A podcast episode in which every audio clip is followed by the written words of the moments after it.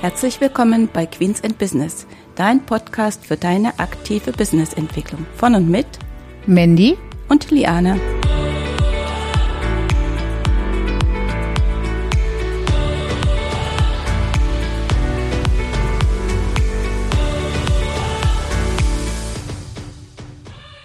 Herzlich willkommen zu unserer heutigen Folge. Ich habe heute einen ganz interessanten Interviewgast äh, bei mir.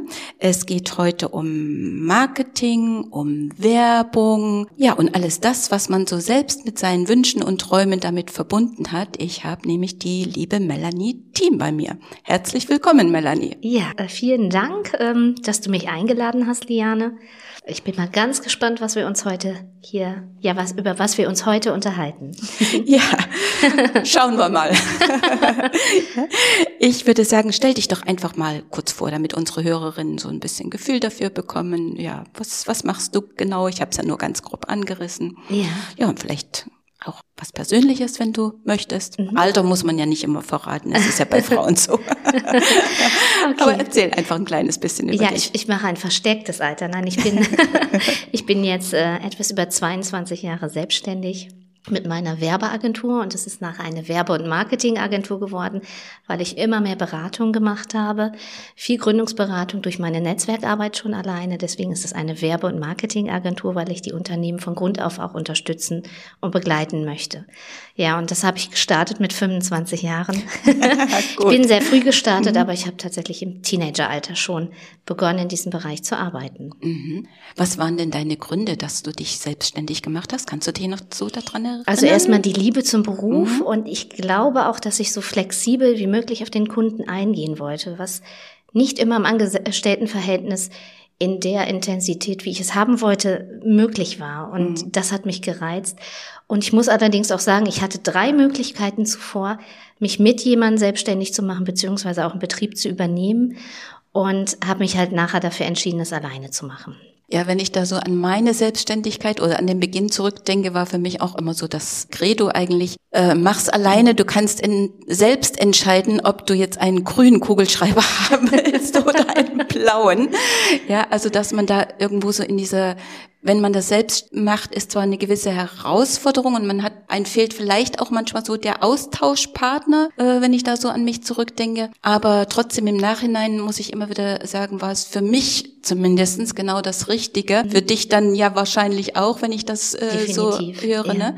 dass man doch so dieses alleine machen, äh, selbst die Entscheidung treffen, selbst die äh, Richtung, selbst wenn man sich äh, Coaches oder sowas mit ranholt, das, mhm. aber trotzdem ist es ja mhm. das eigene Unternehmen. Ne? Mhm. Ja, ja? Man, man formt es ja selbst. Ja. Ne? Also ja. und äh, ist definitiv die richtige Entscheidung mhm. und und ähm, das mit den Partnern oder beziehungsweise, dass ich einen Austausch habe. Ich habe jetzt weniger in meinem Schwerpunkt direkt Austausch gehabt, obwohl ich sehr tolle Chefs hatten, die gleich gesagt haben, wo die gehört haben, ich mache mich selbstständig. Super, mach das. Von daher habe ich da auch oder Unterstützung bekommen, hätte auch, wenn ich mehr gebraucht hätte, sie bekommen. Der Austausch an sich ist tatsächlich auch so gewesen, dass ich sehr schnell in Netzwerke reingegangen bin, einfach offen war zu, zu gucken, was gibt es für Möglichkeiten im Landkreis und ja, das auch schlichtweg genutzt habe dann. Ne? Also mhm. gleich mit Seminaren und, und Netzwerkveranstaltungen und da ist der Austausch und die Info sehr sehr hoch dann schon gewesen. Ja, siehst du, und wir haben so lange gebraucht, bis wir uns übers BNI kennenlernen. genau, das ist wieder ein spannendes Netzwerk, aber genau. und du siehst, man, ja. man lernt mhm. spannende Menschen mhm. kennen, ne? Irgendwie, also ich finde das ganz toll. Ja. Mhm.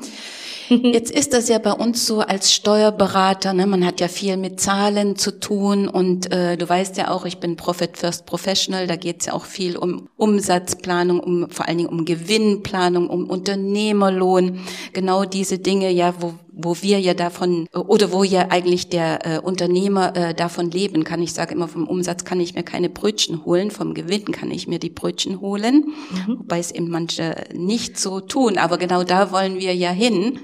Hast du dir damals einen Plan erstellt, als du begonnen hast? Ja, normalerweise sagt man ja heutzutage, dass man, dass man so Zielplanung macht, dass man ein Vision Board baut. Das kenne ich heutzutage, aber das ist ja nur das, was, was ich vom Inneren nach außen trage sozusagen, was ich visuell darstelle. Was ich gemacht habe, ich habe tatsächlich eine sechswöchige Intensivschulung gemacht, was das Thema Gründung angeht, was unheimlich gut war ähm, gibt es leider heutzutage in der Form nicht mehr. Und dort haben wir den kompletten Marketingplan selbst erstellt, mithilfe halt der Dozenten, haben alle möglichen Schwerpunkte, alles rund um, die, um das Thema Selbstständigkeit mhm. haben wir dort als Vorträge mhm. gehabt. Mhm. Und das hat unheimlich viel geholfen, damit man sehr bewusst natürlich auch in Zahlen, Daten, Fakten geht, alles bedenkt, beachtet. Und es war schön, dass auch in so einer Tabelle, wir haben das über Excel aufgebaut, war alles verknüpft, zu sehen, was sich verändert, wenn ich hier eine äh, Schraube, Schraube sage ich mal, anders mhm. drehe als an der anderen Stelle. Das war schon spannend und es hat, du hast den Unternehmerlohn angesprochen, mhm. ähm, hat auch nochmal den Blick geschärft, warum wird ein, ein, ja, ein Stundenlohn, wie wird er, wie stellt er sich zusammen, wie setzt er sich zusammen? Warum muss ich das so und so hoch ansetzen? Ja. Also und ich finde das wirklich sehr spannend, so wie du das jetzt auch gerade erzählt hast, weil ich entnehme ja dessen, dass man sich auch wirklich selbst erstmal mit den Zahlen auseinandersetzen musste oder in dem Moment mhm. auch gemacht äh, hat, weil ich glaube auch einfach daran, dass wenn das der Unternehmer oder die Unternehmerin macht, sich mit den eigenen Zahlen, auch wenn es manchmal nicht so angenehm ist, aber das ist ja nicht schlimm, aber ich komme zumindest zu einer viel besseren Erkenntnis für mich selbst und ich habe auch äh, daraus die Möglichkeiten zu reflektieren, was muss ich denn möglicherweise anders machen? Warum funktioniert jetzt etwas nicht? Ich finde immer, wenn ich nur etwas vorgesetzt bekomme, mhm. äh, da kann ich zehnmal sagen, ja, du musst jetzt, was weiß ich, 200 Euro da sparen, äh, das kündigen, jenes kündigen, die Fortbildung vielleicht erstmal nicht machen. Wenn ich das nicht selbst äh, dahinter komme, wird das nichts, wie mit einem Abnehmen. Ja. Oder besser gesagt, bei meinem Mann zum Beispiel mit dem Rauchen, wenn ich immer sage, rauch nicht, ist gesundheitsschädigend, ja, okay. Wenn man nicht selbst im Kopf so weit ist, dass man sagt, ja, stimmt, ich möchte das, wird das eben nichts und dann brauche ich den eigenen Bezug dazu. Und mhm. deswegen finde ich das eigentlich so gut, äh, was es damals gegeben hat, was es ja, so wie du heute leider sagst, eben nicht mehr ja, ja. Gibt, also ne? es war ja, es war ja nicht nur die Zahlen, Daten, mhm. Fakten, es war alles ringsum, mhm. aber im Grunde genommen entstehen ja die Zahlen, mhm. Daten, Fakten oder die Zahlen im Grunde genommen, wenn ich weiß, was ich mache mhm.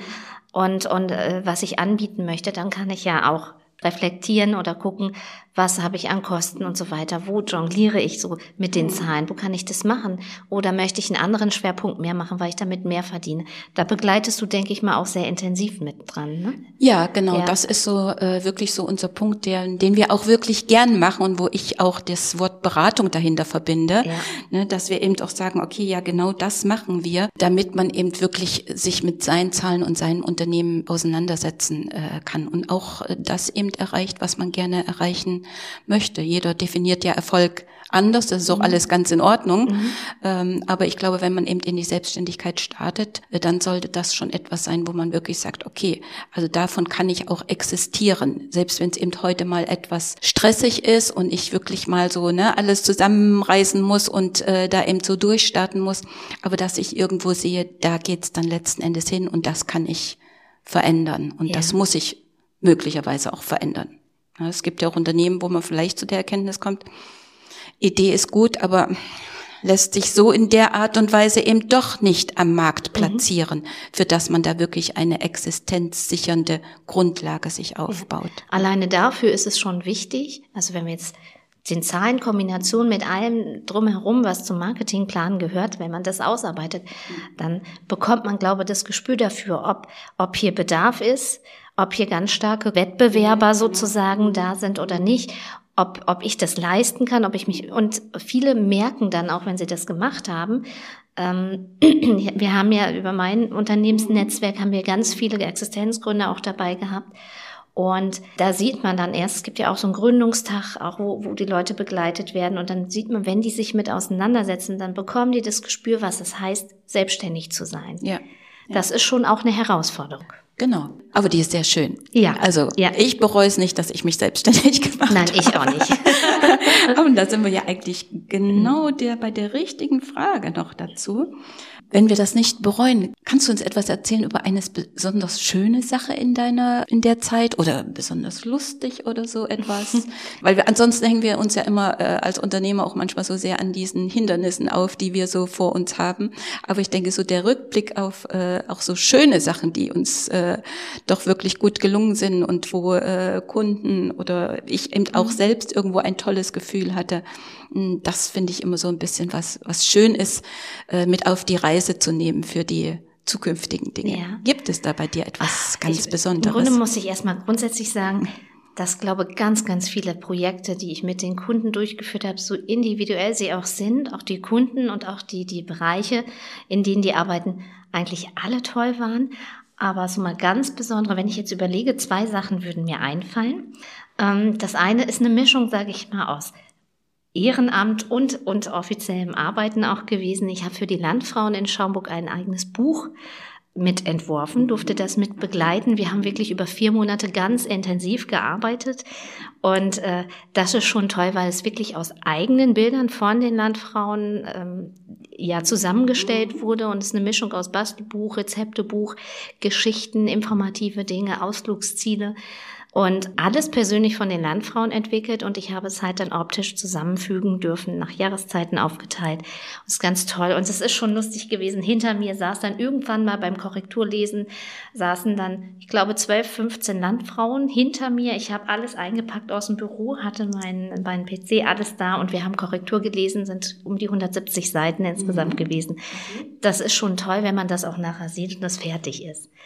Und, und das gibt's käuflich zu erwerben? Ich weiß gar nicht, ob es jetzt noch welche gibt. Ich glaube, drei Auflagen gab es insgesamt, die sie gemacht haben. Mhm. Ähm, ist richtig ein Hardcover mhm. und ist echt schick geworden.